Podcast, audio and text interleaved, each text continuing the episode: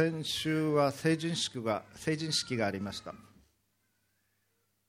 そういうわけで成人式のメッセージを先週しようと思ってたんですけれども成人する方々がいらっしゃらなかったので先週は新年と成人と兼ね合わせたようなメッセージを出しました。そして今日成人についての話をしたいと思います。今日の説教題はキリストにある成人として生きる。ということです。成人式というのは日本ではとても重要な式として持たれており二十歳の時に持たれるようになっています。時代とともに成人という年齢は変わってきたわけですけれどもあの選挙権が18歳になっても成人式は二十歳でやるのがいいんじゃないかという自治体がアンケートでは多かったという報道もなされていました。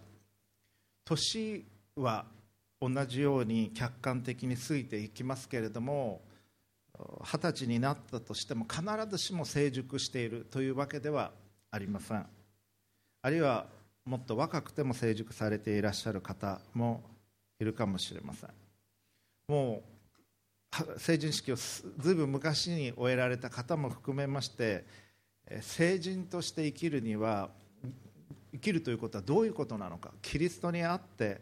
成人として生きる。マチュアな成熟した人として生きるということはどういうことなのか。ということを今日は考えていきたいと思います。今日の聖書箇所は新約聖書コロサイ書の1章28節です。プロジェクターに出ますのでご参照ください。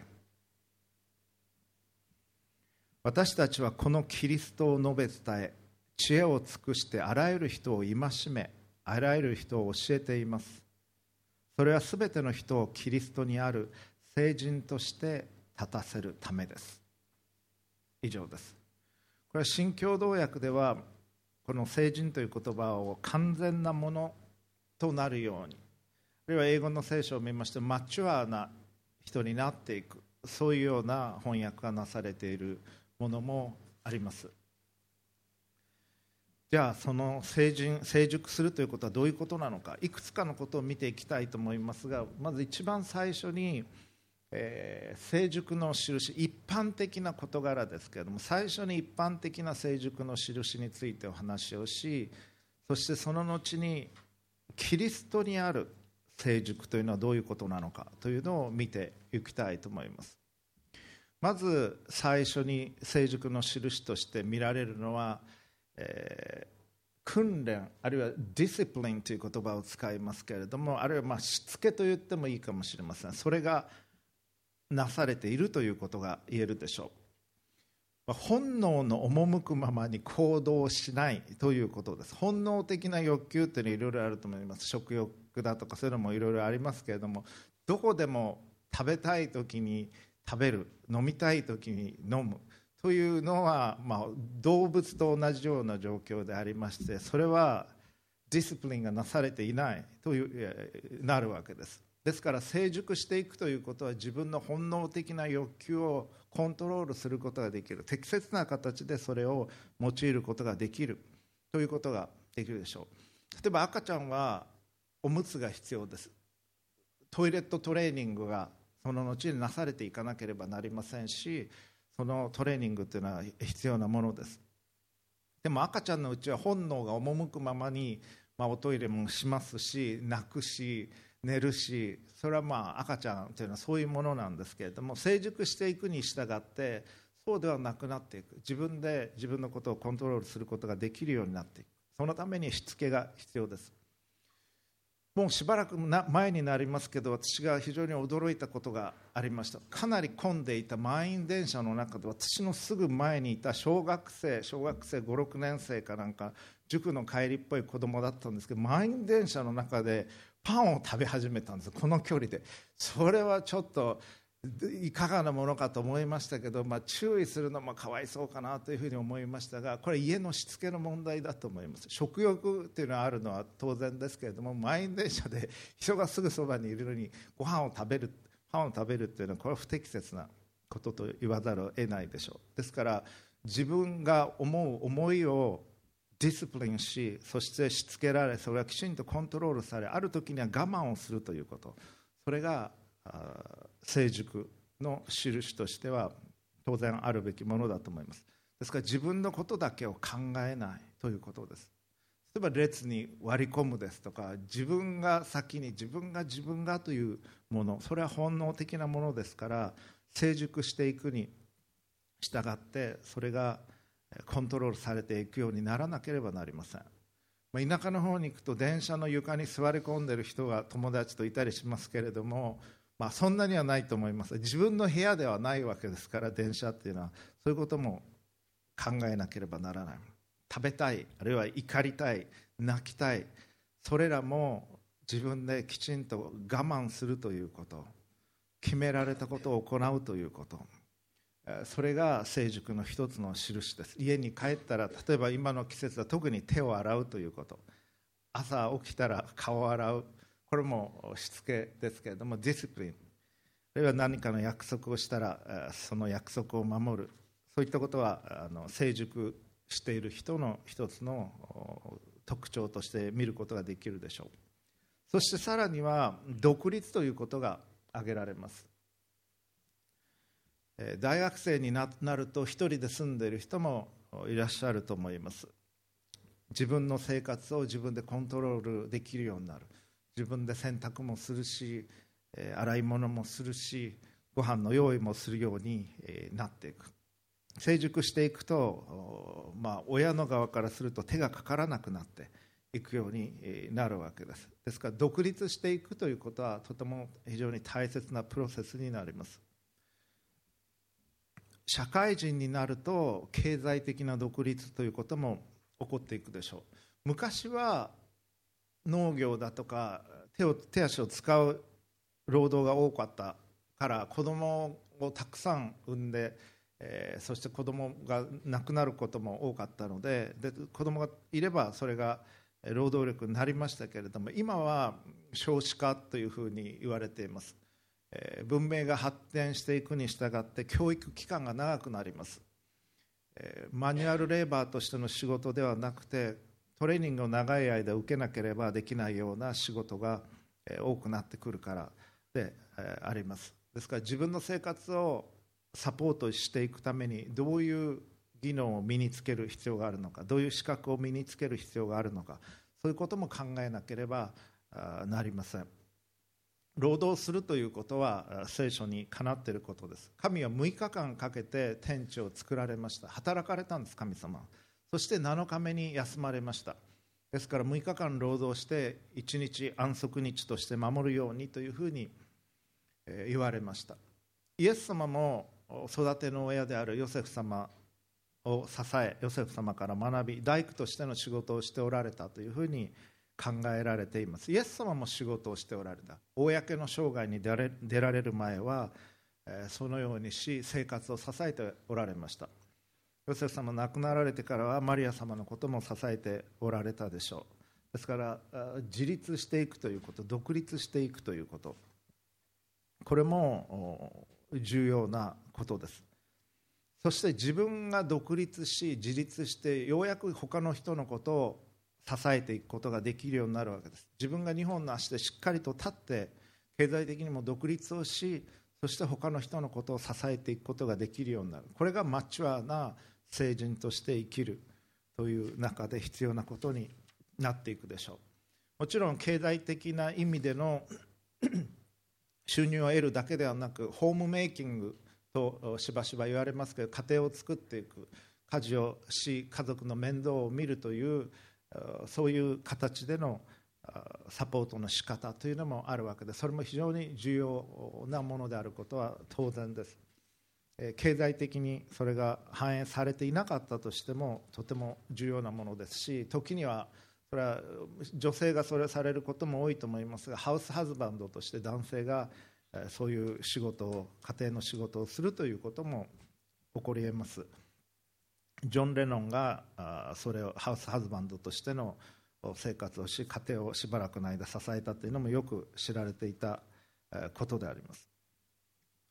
そしてまた成熟の印として考えられる3番目としては責任ということが挙げられると思います。責任感を持って何かを成し遂げるということ。他人任せにしないあるいは途中で投げ出さない。動物的な本能に従っていくと思いつきで何かを始めてあやっぱりやめたというふうになる。そして罪悪感もなく何かをやめてしまう人がいますけれどもそれは責任感がない人です。 responsibility これ人間に与えられている性質です。 response することが可能だというのが英語の responsibility という言葉の意味ですけれども特に神との関係においても神からの語りかけあるいは人からの語りかけについてレスポンスすることができる能力があるということです。計画を立てるということ思いつきで始めて思いつきでやめないその日暮らしではない、えー、生き方をするということです。柔軟であることはもちろん重要なんですけれども計画というのは大切です。神が6日間で天地を創造され7日目に休息されたということ。これはあらかじめプランをそのように立てておられたからそのようにされたのでありましょう。そして人間が罪を犯した時に神は救い主を送るということを定められました。そして長い時間をかけてそれを準備をしていかれました。そしてイエス様もエルサレムに目を向けそこにおいて自分が人類の罪のための贖いを成し遂げるということを意識しておられました。そしてイエス様の公の生涯交渉涯は大体3年ぐらいであったというふうに考えられていますがそのわずか3年の間でイエス様は人々を教え十二弟子を育てそして罪の贖いを成し遂げ天に戻っていかれその後の教会が始まっていく準備もして行かれた。3年というのはそれほど長い期間ではありません。その中においてイエス様は計画を立てておられました。もちろんイエス様は聖書を読むと急いでる場面ってあまりないんです。イエス様ある時女の子がもう死にそうですと言われてその場面に駆けつけていく途中に長い間出血を患った女性がイエス様がいるっていうのを知ってイエス様の衣の裾にでも触れれば衣っていうのはユダヤのラビラビっていうのは教師ですけどは服の裾にあのタッセルがついてたんですね。房がついてた。だからそのわずかちょっとしたところでも触れることができたら自分は癒されると思って彼女は近づいてきてイエス様に触れた。そしたらイエス様自分から力が出ていくのを感じられて誰が私に触ったのですか？というふうに言われた。で彼女はそこで治ったんです。でも、まあ、山手線の満員電車みたいな感じです。誰が触ったのですか？ってもう周りにいる人みんな触れてるわけですけれども。でしかもイエス様は死にそうな12歳の女の子の現場に駆けつける途中でそこで止まるんです。普通だったら救急車に乗って行かなきゃいけないあるいはパトカーに乗って行かなきゃいけないような状況なんですけどイエス様そこで止まられるんです。そしてその長血を患っていた女性に語りかけられあなたの信仰があなたを治したということを言われ娘としてその人12年長血を患っていた確かあの人は私の記憶が正しければ。12歳の子供の時ところに行く時にその女性のことも同じように大切にされるんです。イエス様ってそういう方なんです。イエス様は走ってる場面って聖書にはないんです。大急ぎで何かしてるっていうのもない。だけれど明確に計画を持っておられた。そしてその少女のところにも行き癒されるんですけれどもここで申し上げたいのはいっぱいいっぱいになっているのではないけれども明確な責任感を持ち計画性を持ち行動をしておられたということです。ですから成熟していく時には私たちはそのようなプランニングも含めた責任を持った生き方をしていくということは重要です。自分に責任が与えられているのに何も準備していない。あるいは誰かがやってくれると思っていた。とは絶対に考えないようにしてください。できるだけ責任が与えられたらダブルチェックをしそのことがきちんと進んでいるということをしていかなければなりません、まあ、これらのことは一般的な成熟の印として考えられることだと思います。そして仕事しておられる方は職場でもそういうトレーニングを受けられるでしょうし学校行ってる時には先輩からそういうことも言われるでしょう。あるいは家庭ではお父さんやお母さんからそういうことを言われるということもあると思います。クリスチャンとしての成熟というのはどういうことなのか。キリストにある成熟の印。今日の箇所をもう一度読んでみたいのですが私たちはこのキリストを述べ伝え知恵を尽くしてあらゆる人を戒めあらゆる人を教えています。それは全ての人をキリストにある聖人として立たせるためです。ということはキリストにある聖人として立つということは放っておいては起こらないということです。当然これは年齢的には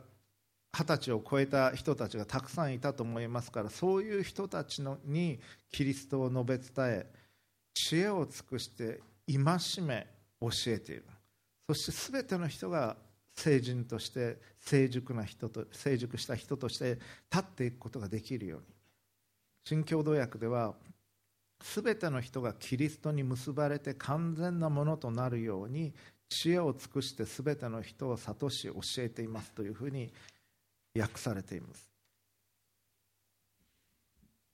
キリストにある聖人になっていくという時にモデルとしてゴールとしてあるのはイエス様ご自身の姿です。ですからイエス様のようになっていくということ。それが成熟していく時に私たちに起こっていくべきことです。イエス様神であられるのにもかかわらず人として人間として来られた。そして私たちが実際に見ることができるように私たちが触れることができるように直接耳で聞くことができるような姿で来られイエス様に出会った人たちはイエス様の歩みについてまたどのようなお方であったのかについて新約聖書に記しているわけです。でイエス様のようになるということは必ずしもこの世のスタンダードでは成功しているようには見えないという場合があります。考えてみてください。イエス様は経済的には、まあ、貧しい生活をずっと送っておられました。生涯の間ずっとイエス様は貧しかった。貧しい家庭に貧しいところにお生まれになりそして生涯貧しかった。そして結婚もされませんでした。そして逮捕され十字架につけられて殺されました。これはイエス様の生涯の要約と言ってもいいでしょう。これは一般的なスタンダードで言うならば大成功した人とは普通考えられないような歩みです。生涯です。このお方が私たちの神でありこのお方が人として来られた神の歩みであったということ。そしてこのお方の歩みこそが我々が最も美しく最も素晴らしいものとして見上げていく生き方だということです。キリスト者にとって。ですからこの世の価値観とは違うものだということです。私たちはしばしば成功哲学的な考え方をします、まあ、クリスチャンとして天国に行くことができてクリスチャンとしてパイアスで経験な生き方をしながら世間的にも成功し高収入を得て人々から尊敬されて、高級車に乗り立派な家に住みそしてクリスチャンとして生きていくのが成功したクリスチャンの姿というふうに思うことも少なくないでしょう。でもイエス様の歩みはそうでなかったということ。もちろんパウロもそうです。クリスチャンの中では最も偉大な人物の一人と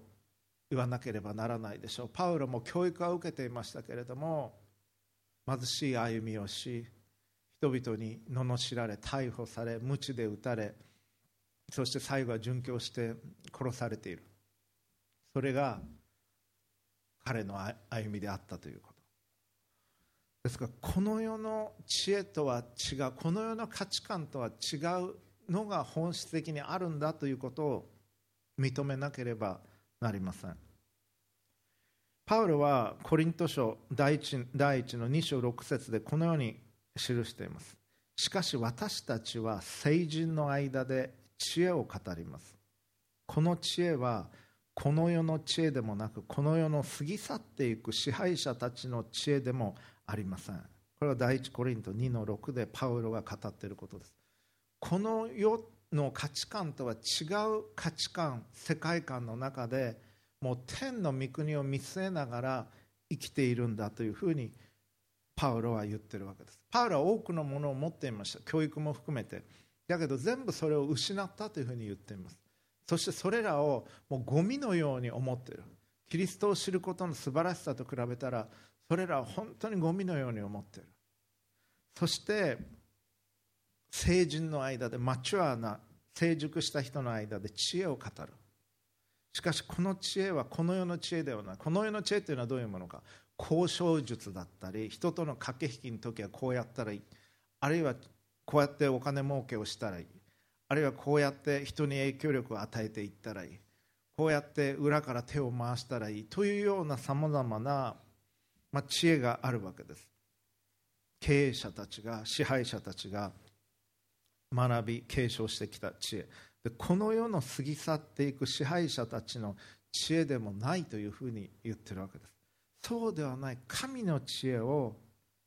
語るんだということを言っておられる。それはどういうものなのか。キリストにあって成熟するということはどういうことなのか。それはまず第一番目に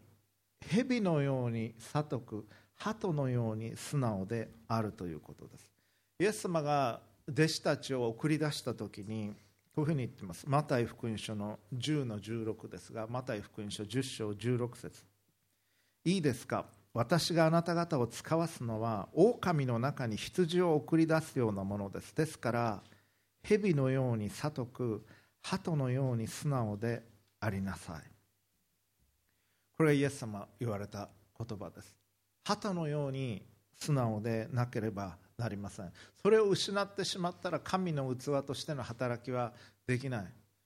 我々がずるいことをやったりこの世の知恵で何かしようとするときに神は精霊は働かれません。その時に我々のテクノロジー的な計算できる原因と結果で読めるような結果しか出てこない。神の働きをするためには鳩のように素直でなければならない。純粋でなければならない。イエス様言われました。誰でも幼子のようでなければ天の御国に入ることはできません。その純粋性を絶対に失ってはならないんです。いわゆる聖人と呼ばれた方々は皆この純粋性を持っておられました。天の性質をそのうちに帯びていかれたのがそのような方々でした。イエス様も天から来られた方として御父の身元から来られた方としてその純粋な性質を神としての性質をずっと持っておられた。そして罪を決して犯すことがなかった。この鳩のような素直さを失ってはならないんです。で子供の時は私たちの教会にもたくさん子供はいますけれども純粋です。子供にも罪はありますけれども比較的純粋です。その純粋性をだんだん我々失っていくわけです。幼稚園に入るのにも試験があったり小学校に入るのにも試験があったりそして気が付いたらなんか競争させられてるわけです。小学校に入る頃はまだ純粋だったのにテストがいっぱいあって体育の授業でも競争させられて周りにいるのは友達だと思ってたのに競争相手みたいになってしまってそして塾にも行かされて上の学校にも行かなきゃいけない。そしてだんだん世の中っていうのはこういう競争をしていかなきゃいけないものなんだなという価値観に変わっていきます。純粋で可愛らしくて笑顔だった子供がいつの間にか眉間にしわを寄せて受験のための歩みが一番大切であるかのごとく変えられてしまっている。染まってきてしまうのです。しかし鳩のような素直さを持っていかなければならないし子どもたちがそれを決して失うことがないように鳩のような素直さを決して失うことがないように教会でも家庭でも教育をしていかなきゃいけないんです。それがいかに大切なことなのかというのを教えていってあげなければなりません。と同時に蛇のように悟くなければなりません。ただのナイーブな純粋まっすぐ君であってはならないということです。何が実際に起こっているのかどういう駆け引きが起こっているのかというのを知らなければならない。イエス様もそのことを知っておられました。イエス様はヘロデオが何を考えていたのかピラトがどういう立場にあったのか総督のローマのそしてまた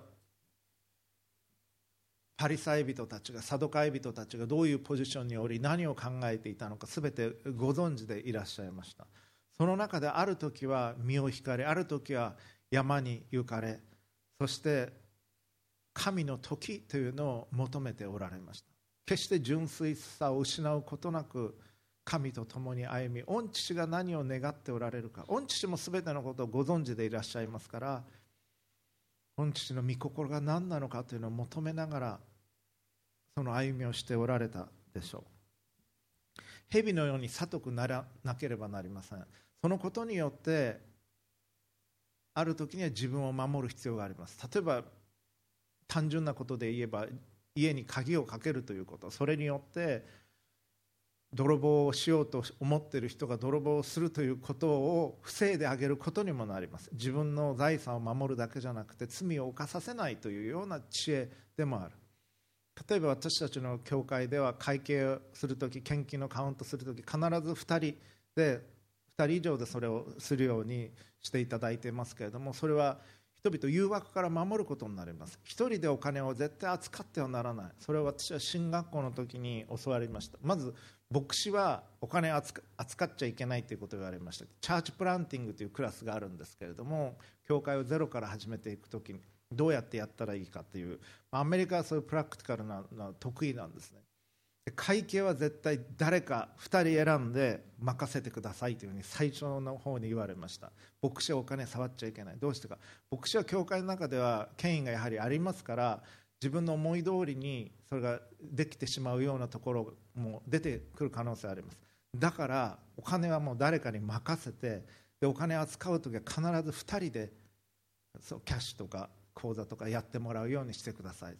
それによって牧師を守ることになり教会を守ることになりお金を扱う会計の人を守ることになる。これは知恵なんですね。私はそれ本当に良かったと思います。だから何か必要な経費の場合も必ずお願いしますという領収書を出してあのお金を受け取るように、えー、そういうシステムにしてますけどそれは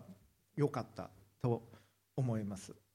でそれは蛇のように悟くなければならない。人間のうちにはどんな立派な人でも必ず罪はありますから蛇のように悟くある。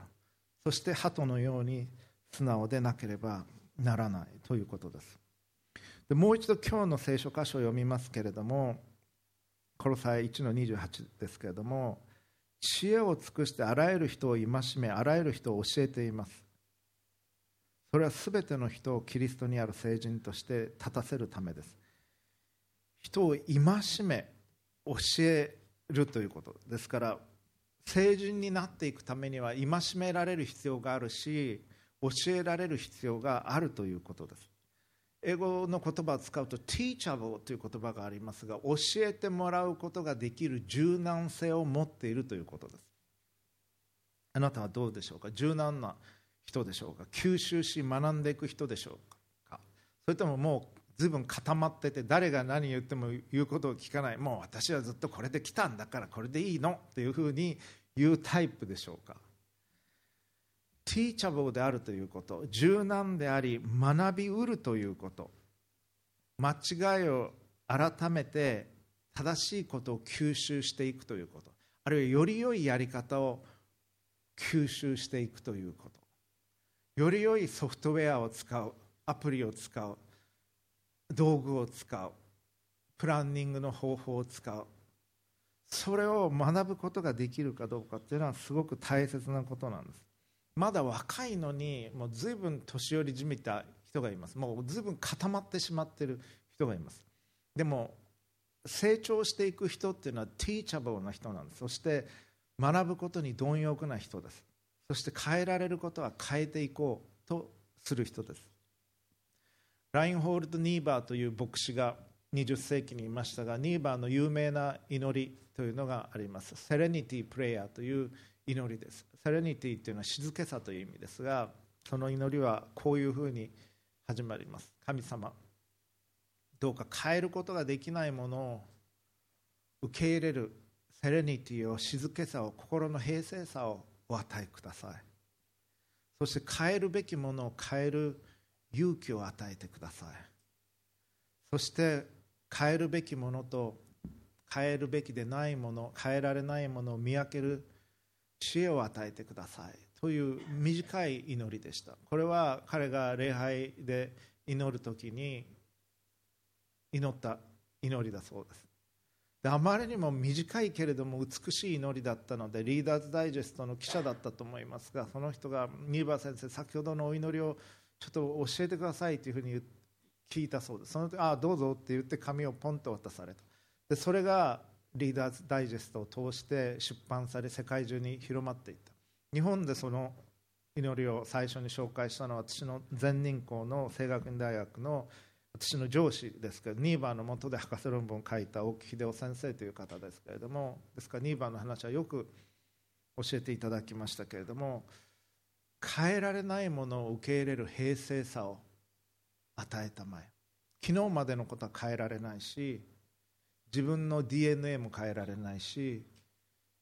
自分の両親も変えることはできないです。自分が生まれてきた時代も変えることはできない。自分の身長も変えることはできないです。でも変えることができるものを変える勇気今日いかに生きるかっていうのを変えることができるんです。間違ってたなと思ったらそれを変えることができる。身長は変えられないけれど体重はある程度変えられます。ダイエットすることによってあるいは筋トレトレーニング運動することによって。変えることができるものと変えることができないものというのはある。変えるべきものは変えていく勇気が必要なんですそのためには teachable であるということ教えられうるという性質を持つということ。そして変えられないものは受け入れて変えるべきものは変えていくという知恵を私たちは必要としているというのはその2番の祈りで言われていることですけれどもそれが必要なことです。ですから自分は学んでいこうとしているだろうか変えられようとしているだろうか神が願われるような自分になろうとしているだろうかということをどうか考えてください。どうか固まらないでいただきたい。固まるとですね良くないんです、まあ、筋肉だって硬くなると良くないですね。柔軟というのは必要ですけれども。私は時々最近あんまり話礼拝説教で話してないですけど豚の角煮と宗教改革という話を時々します。覚えておられるでしょう私は最近最近はクリスマスのご飯もあのポットラックではなくなったし牧師で説教の準備もあるので日曜日忙しかったりすることもあって、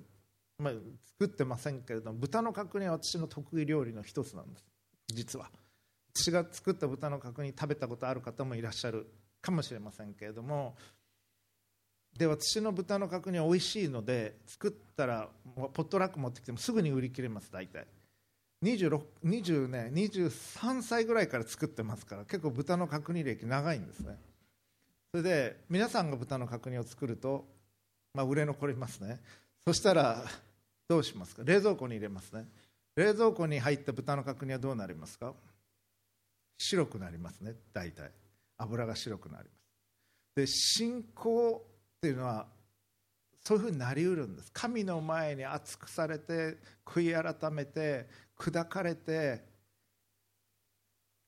いた自分なのに気が付くとなんか分かったような顔になって冷蔵庫の中の豚の角煮状態になっている信仰ってなるんです。あかつて20年前にこんなことがありました。神様に語られて悔い改めました。っていう古い証しかないんです。じゃあ先週どんなことがありました？先週は特に別に何もまあ聖書は読みましたけどぐらいしかない。それは冷蔵庫の白い豚の角煮状態になっている信仰なんですね。でそれは毎週毎週神の前に熱くされて溶かされていかなければならない。宗教改革というのは1517年にルターによって始められましたけれど歴史上1回だけ起こるべきことではなくて宗教改革者たちはエクレシア全般レフォマンダエストという言葉をラテン語で言うんですね。それどういうことかというとecclesia という教会です。全般って常に。 reformanda だったら reformation。リフォームされる。教会は常に改革され続けなければならないということです。どんな組織でも会社でも学校でもすぐ古くなります。そして問題が出てきます。そしてゴミがいっぱい溜まっていきます。江戸時代は250年続いていく中で時代に合わなくなったし古い悪兵がいっぱい出てくるようになりました。改革され続けなきゃならないんです。学校でも政府でも会社でも教会でもその状況の中で悔い改め続け不必要なものは削っていかなければならない。本来あるべきものがそこになければならない。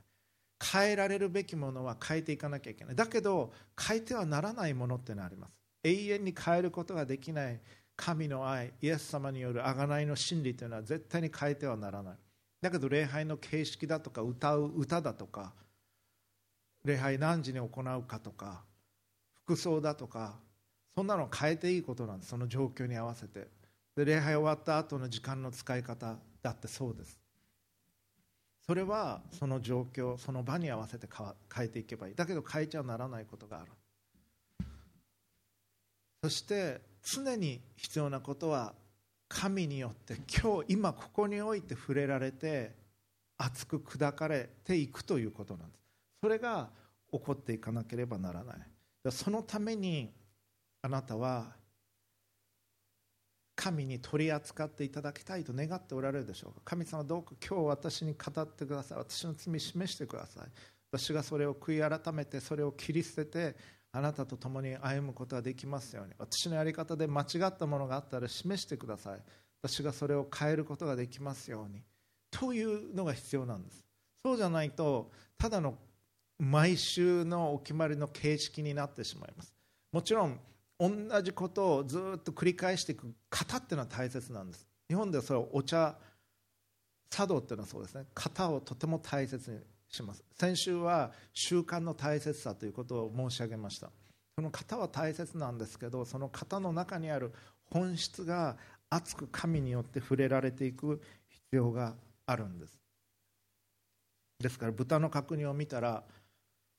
自分の信仰は熱くされてるだろうかということをどうか考えてみてください。ちなみに私は豚の角煮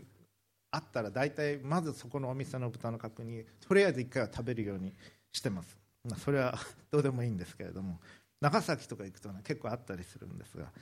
まあ、ちょっとそれてしまいましたね。ですからティーチャブルであるということ。鳩のように素直でありしかし何が起こっているかは知っておくということが必要です。そしてキリストにある聖人として次に必要なのは神への従順ということです。これはものすごく重要なことです。先ほど祈った主の祈り。御心が天で行われるように地で行われますようにと祈りました。御国が来ますようにというふうに祈りました。自分にとって何が必要かあれが欲しいこれが欲しいという前にお名前が崇められますように御父の。そして御父の神の御国が来ますように実現しますように神の御心が天においてなるようにこの地においてなるように私の人生においてなるようにと祈る。これが主の祈りですけれどもこれすごく大切なことなんです。成熟していくためには子供はあれが欲しいこれが欲しいというふうにすぐ言います。今日も渋谷まで来る電車の中で子供がすごい泣いてましたけれどもさっきはあれが見たかったと同じことを繰り返して10分以上同じフレーズを繰り返しながら泣いてましたけども自分が欲しいものではなくて何をすべきなのかということを考えるのが成熟していくということになります。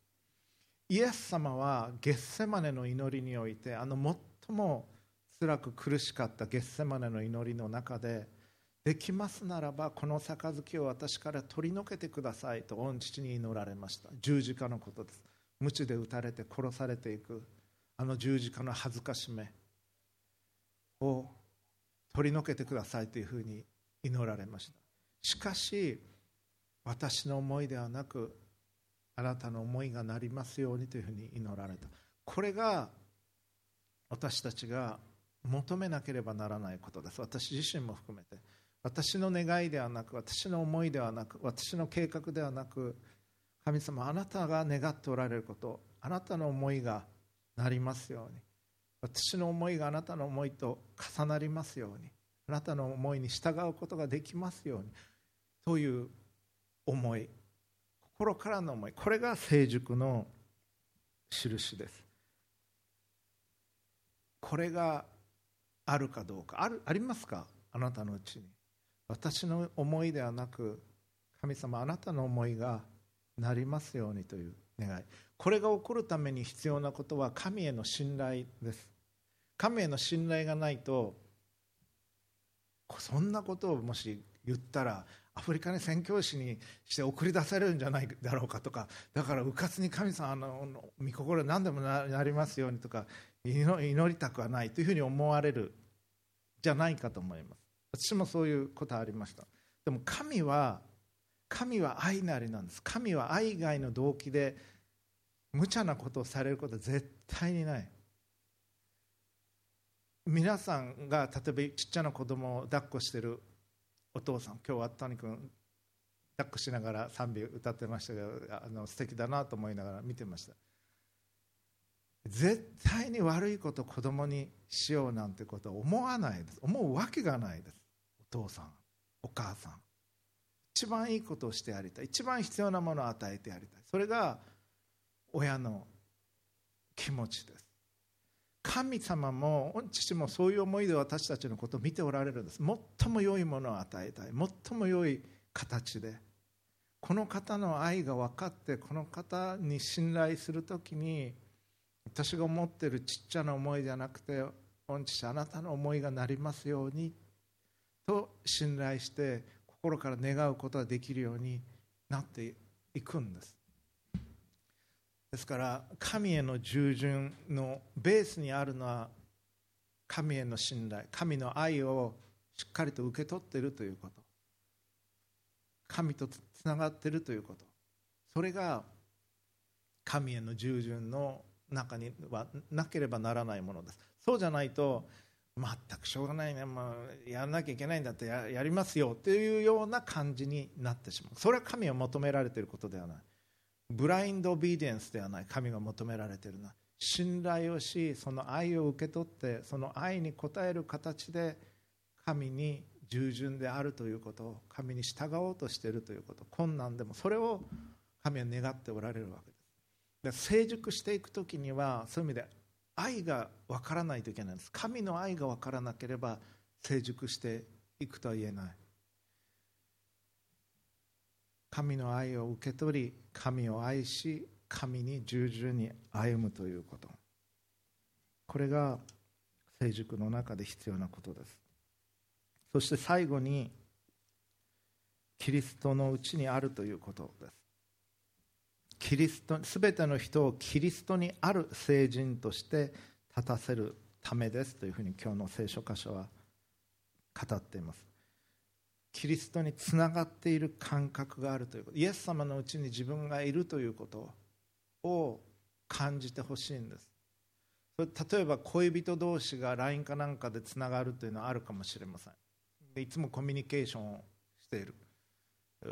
ということはあるかもしれません。同じようにと言いましょうか。それよりもはるかに深い形でいつもイエス様につながっている感覚。イエス様の愛を受け取って語りかけてその愛のうちにつながっている感覚っていうのは必要なんです実は。成熟していくためには。そうじゃないとあなたの独りよがりの考えで物事を行うようになっていきます。例えて言うならば神の体温が感じられるほどに神のそばにいるということ神につながっているということいつも絶えず祈りなさいとはあります。テサロニケに。いつも喜んでいなさい。絶えず祈りなさい。全てのことに感謝しなさいとテサロニケ書は語りますが絶えず祈り神に語りかけるということ。イエス様そばにいてくださるわけですから世の終わりまであなた方と共にいますと言ってくださっているこの方が感じられるほどそばにおりキリストのうちにあるということ。そして神を愛し隣人を愛する生き方をするということ。その時に成熟をしていくんです。クリスチャンとしての成熟が起こっていきます。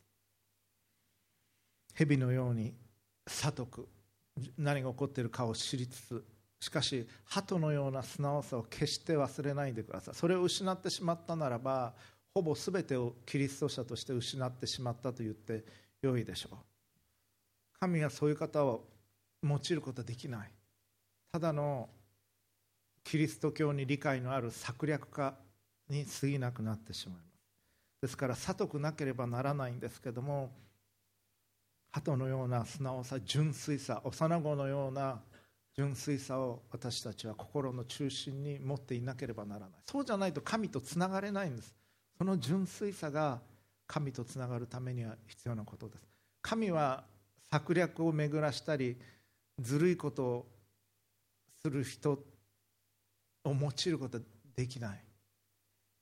本当の意味で。ですから鳩のような素直さを持ち神への従順を持ちそしてそれは主の祈りによって最も整えられると思います。ですから主の祈りを祈るという習慣を持ってください。駅に行く前通勤通学されている方は空を見ながらそれ以外の方も空を見るときに天にいらっしゃる私たちのお父様神への信頼を持って御国が来ますように御心が天でなるように地になりますようにと祈って神への従順を深めていっていただきたい。そしてキリストにつながっていっていただきたいと思います。共にお祈りをいたしましょう。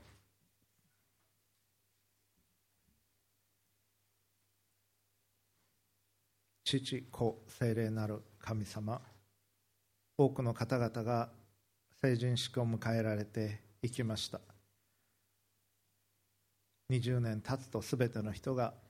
成人式を迎えます。しかし本当の意味で豊かに成熟していくことができますよう助けてください。責任感を持ちしっかりと独立をしディスプリンを自らのうちに受けしかし神の愛のうちに蛇のように悟く鳩のように素直であり神の愛のうちに従順を持ち神の愛のうちにイエス様につながる歩みをさせてください。そして神を愛し隣人を愛する者として成熟させてください。救い主主イエスキリストのお名前によって祈ります。アーメン。